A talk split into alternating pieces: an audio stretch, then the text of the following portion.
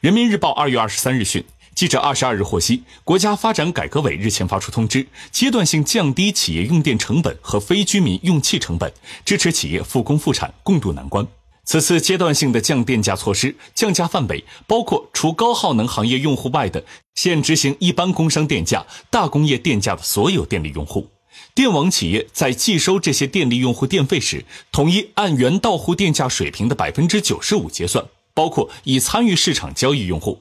降价时间从二月一日起至六月三十日，执行五个月。对于之前用户已交的电费，电网企业要按照降价标准退费或抵减。